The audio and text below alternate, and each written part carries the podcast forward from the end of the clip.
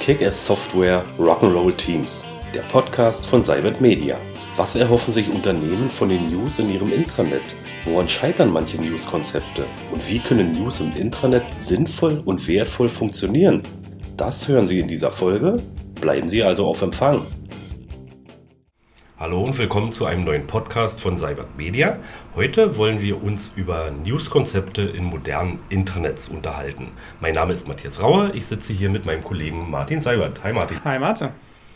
Martin, wenn wir, äh, wie wir es früher öfter gemacht haben, an Ausschreibungen zum Thema Intranet teilnehmen, sind News einer der wichtigsten Anforderungen, die immer ganz weit oben priorisiert ist.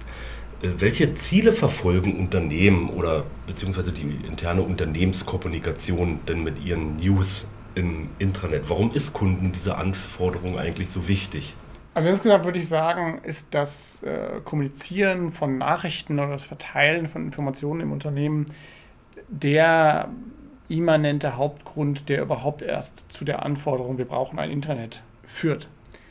Wenn ich nichts zu erzählen habe und gar kein Problem habe, dass meine Kolleginnen und Kollegen nicht mitbekommen, was ich so an Ideen und Visionen für unsere Zukunft habe, dann, dann brauche ich kein Internet, könnte man sagen. Ähm, das äh, oft entsteht der Wunsch nach einem Internet aus der sozusagen Abgehängtheit der Mitarbeiter, die das dann äußern, zum Beispiel in Mitarbeiterzufriedenheitsumfragen oder auch einfach in persönlichen Gesprächen, ähm, dass sie sagen, ich kriege hier ja gar nichts mit. Ich weiß gar nicht, was hier passiert. Die, ich habe das Gefühl, dass die Wertschöpfung des Unternehmens und das, was ich tagtäglich tue, miteinander nicht in, in Verbindung stehen. Und wenn doch, dann sehe ich diese Verbindung nicht.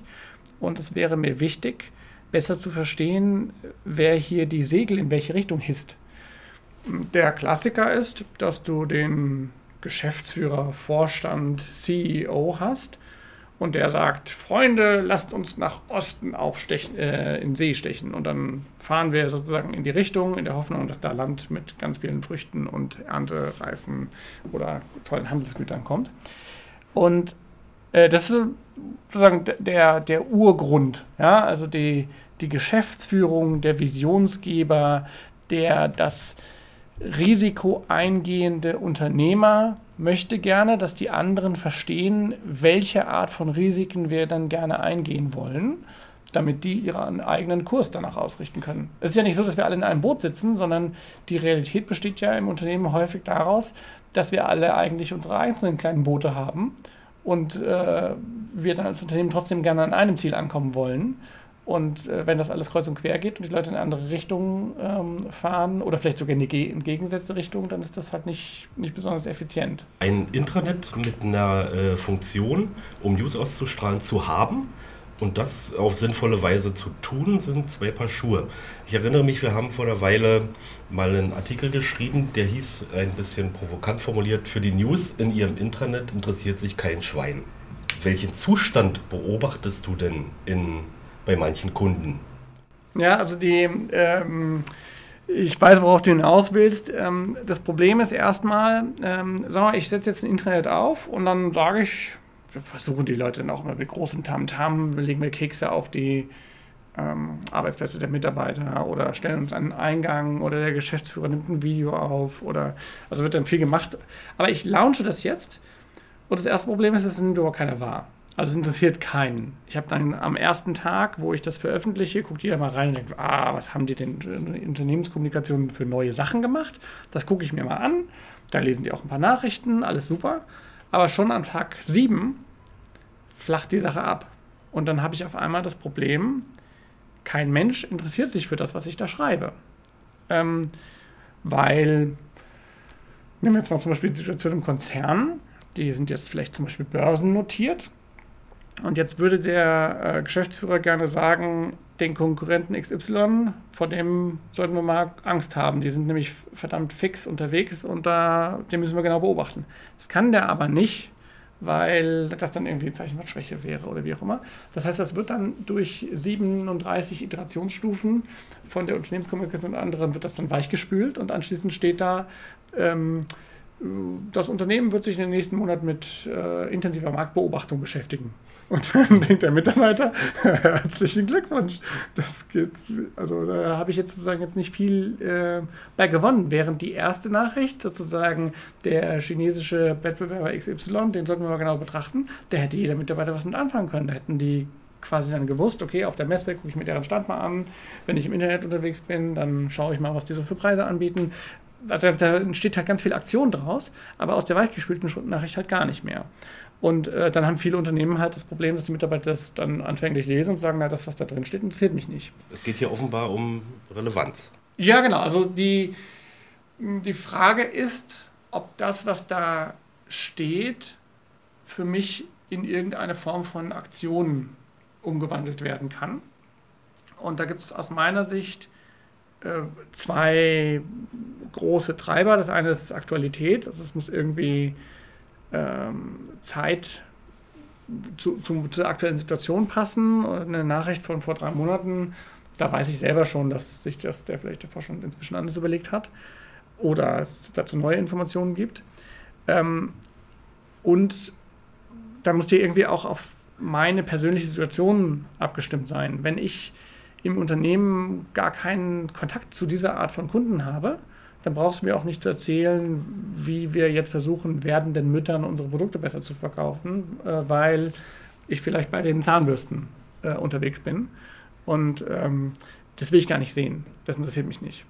Und das entsteht sehr schnell. Nehmen wir mal eine einfache, äh, einfache Situation. Wir sind ein Unternehmen mit zehn Mitarbeitern dann kann einfach jeder irgendwo auf ein schwarzes Brett oder wegen mir auch an eine E-Mail per alle eine Nachricht veröffentlichen. Ist überhaupt kein Problem, weil das werden nicht viele Nachrichten werden, die kann jeder verarbeiten.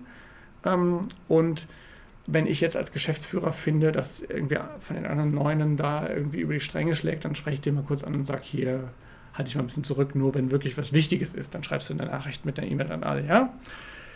Jetzt ver versuchen wir aber in der gleichen Situation mal mit 100 Leuten das zu machen, dann geht das schon nicht mehr, weil das einfach viel zu viele E-Mails werden.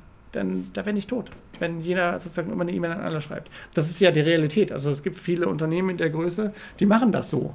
Da schicke ich einfach eine Mail an alle.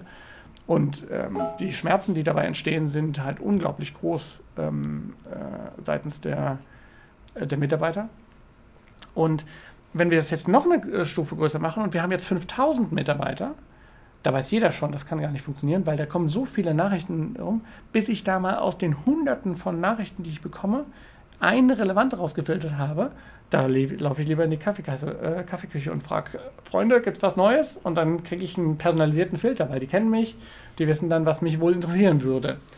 Und ähm, schön wäre es, und das ist ja vermutlich auch hier ein, ein Teil des Podcasts. Kennst ähm, du von Intranets äh, solche Fälle, wo es äh, beispielsweise Dutzende oder Hunderte von solchen äh, Nachrichten gibt? Nee, oder haben die eher das Problem? Nee, das, das, das Problem ist ja, wenn du diese Nachricht veröffentlichst und du kriegst kein Feedback. Also wenn du dann irgendwann mal die Leute fragst, und hast du gelesen? Nee, ins Internet gucke ich nie rein. Ähm, dann stirbt das ja ab. Das heißt, die, diese übermäßige Nutzung, die findet dann in so einem System, das dazu nicht geeignet ist, gar nicht erst statt. Was aber sehr wohl stattfindet, ist, ähm, das ist ja auch Hintergrund für das Thema, in Lynchpin können wir das halt personalisieren. Du kannst dann sagen, okay, du bist nur für Zahnbürsten zuständig, dann kriegst du das für werdende Mütter und so weiter, Baby und den ganzen Kram, den kriegst du nicht. Ähm, und damit erhöhen wir die Relevanz. Das ist ein, äh, ein sehr starkes Asset dieser Software, dass wir dafür sorgen können, dass nicht nur der Geschäftsführer, sondern jeder im Unternehmen senden kann und Nachrichten veröffentlichen kann dass es sozusagen föderativ funktioniert und dadurch die, das Gesamtinteresse der Mitarbeiter an dem System steigt und nicht sinkt. Also wenn ich in so einem klassischen System, wo alle alles sehen können, ähm, jeden schreiben lassen würde, dann kriege ich ganz schnell eine massive Flut an Nachrichten und total viel Irrelevanz, die dann langfristig in gar keine Aktivität mehr abebbt und dann interessiert das keine Sau und die, die werden alt und gammelig, die Intranets. Und durch die Personalisierung kriege ich das hin, dass der Matze und der Martin, die haben eigentlich im Unternehmen gar nichts zu sagen, aber die haben zwölf Leute, mit denen die zusammenarbeiten. Und die, wenn die jetzt eine Nachricht veröffentlichen, dann wird die an diese zwölf rausgeschickt. Auch als Push-Notification über die Mobile-App und so. Dann haben die das sofort auf dem, ähm, auf dem Gerät, wenn sie dann äh, im Bus sitzen oder sowas oder unterwegs sind und können das lesen. Aber halt nur die zwölf und nicht die 12.000 Leute, die im Unternehmen arbeiten. Und wenn der Geschäftsführer eine Nachricht veröffentlicht, die entsprechend wichtig ist und diese Klassifizität hat, dann klingeln halt Tausende von Handys und äh, wird per E-Mail verteilt und so weiter. Nutzen unsere Kunden äh, diese Form der Personalisierung im, im, Internet erfolgreich? Kennst du da ja. Beispiele? Ja, ja da kenne ich viele. Ähm, also das äh, Coole aus meiner Sicht an dieser Linchpin-Lösung ist auch, dass du, wenn du das konzipierst, das ist eigentlich schlecht für uns im Vertrieb, weil du nämlich am Anfang musst dir darüber Gedanken machen, was habe ich denn für Kanäle, also welche Newsarten, sagen wir jetzt mal Vertriebserfolge könnte ein Kanal sein und äh, dann könnte irgendwie Wartungsarbeiten und dann könnte Standort Wiesbaden ein Kanal sein, all diese Sachen. Und wenn du jetzt in diesen unterschiedlichen ähm, äh, Kanälen dich dann später befindest, dann hast du gar keine Komplexität. Am Anfang hast du aber sehr viel Komplexität, weil du überlegen musst, welche Kanäle soll es eigentlich geben, damit es nicht zu viel sind und es trotzdem gut funktioniert. Und das ist relativ viel Arbeit. Das passiert am Anfang äh, von so einem Projekt. Wenn das dann erstmal live ist, dann geht der Matze einfach nur noch in den Marketingkanal. Das ist dem dann auch egal, ob da 10, 7, 30 oder 300 Leute äh, den abonniert haben. Der schreibt einfach seine Nachricht rein und weiß, ich erreiche alle zum Thema Marketing. Und wenn die Leute das nicht das nicht abonniert haben, dann interessieren sie sich vermutlich für Marketing nicht, ansonsten können sie sich auch abonnieren. Da gibt es dann wieder Funktionen, die das vorschlagen den Leuten und sagen, hey, du machst Vertrieb, dann guck dir doch mal Marketing auch an und so weiter. Diese Personalisierung wird eigentlich, am Anfang dachte ich auch, das machen nur die großen Kunden. Also ganz früher habe ich auch oft gesagt, ja, das macht so ab 500 Mitarbeitern Sinn. Aber inzwischen weiß ich, dass das ähm, auch schon für viel kleinere Unternehmen ähm, äh, bei uns sehr intensiv genutzt wird, weil die einfach auch Ruhe haben. Ja? Die sagen, ich habe das personalisiert und dann können die Leute sich die Sachen angucken und wenn ich jetzt irgendwie eine IT-News für den Bereich Frankfurt habe, dann geht der auch nur da online quasi. Also ein eingeschliffenes Konzept, das funktioniert dann auch.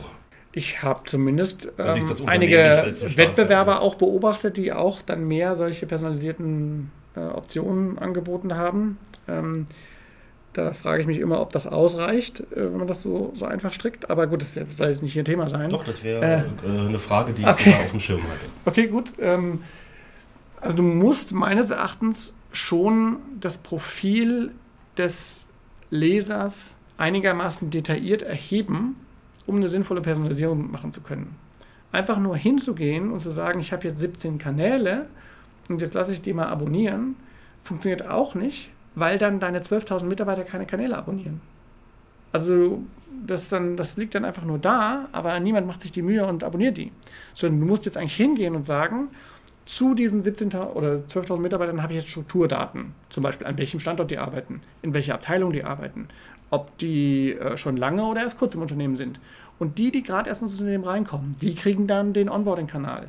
Und diejenigen, die im Marketing und Vertrieb arbeiten, die kriegen automatisch die Marketing- und Vertriebsnews. Und die, die in Frankfurt arbeiten, kriegen automatisch die Frankfurt-Nachrichten. Nur wenn du die Profilinformationen erheben kannst und auch aus dem Unternehmen rauskriegst und die dann mit den Nachrichtenkanälen verknüpfen kannst, dann erst wird es zu einer wirksamen Personalisierung.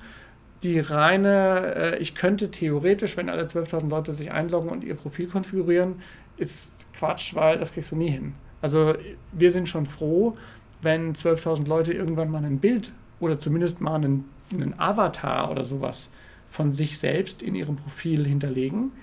Mm, das äh, geriert sich in vielen Unternehmen schon zur Mammutaufgabe, weil auch zu Recht zum Beispiel der Betriebsrat sagt, naja, also ihr könnt jetzt nicht einfach irgendwelche fremden Bilder da nehmen, von denen keiner weiß, ob ihr die Rechte daran habt und ob der Mitarbeiter einverstanden ist, dass dieses Bild von ihm, das vielleicht gerade ein bisschen unvorteilhaft aussieht, jetzt als ein Profilbild verwendet wird. Also schön den Mitarbeiter das machen lassen. Ja? Der muss das freiwillig hochladen, muss das selber einstellen wollen und so weiter.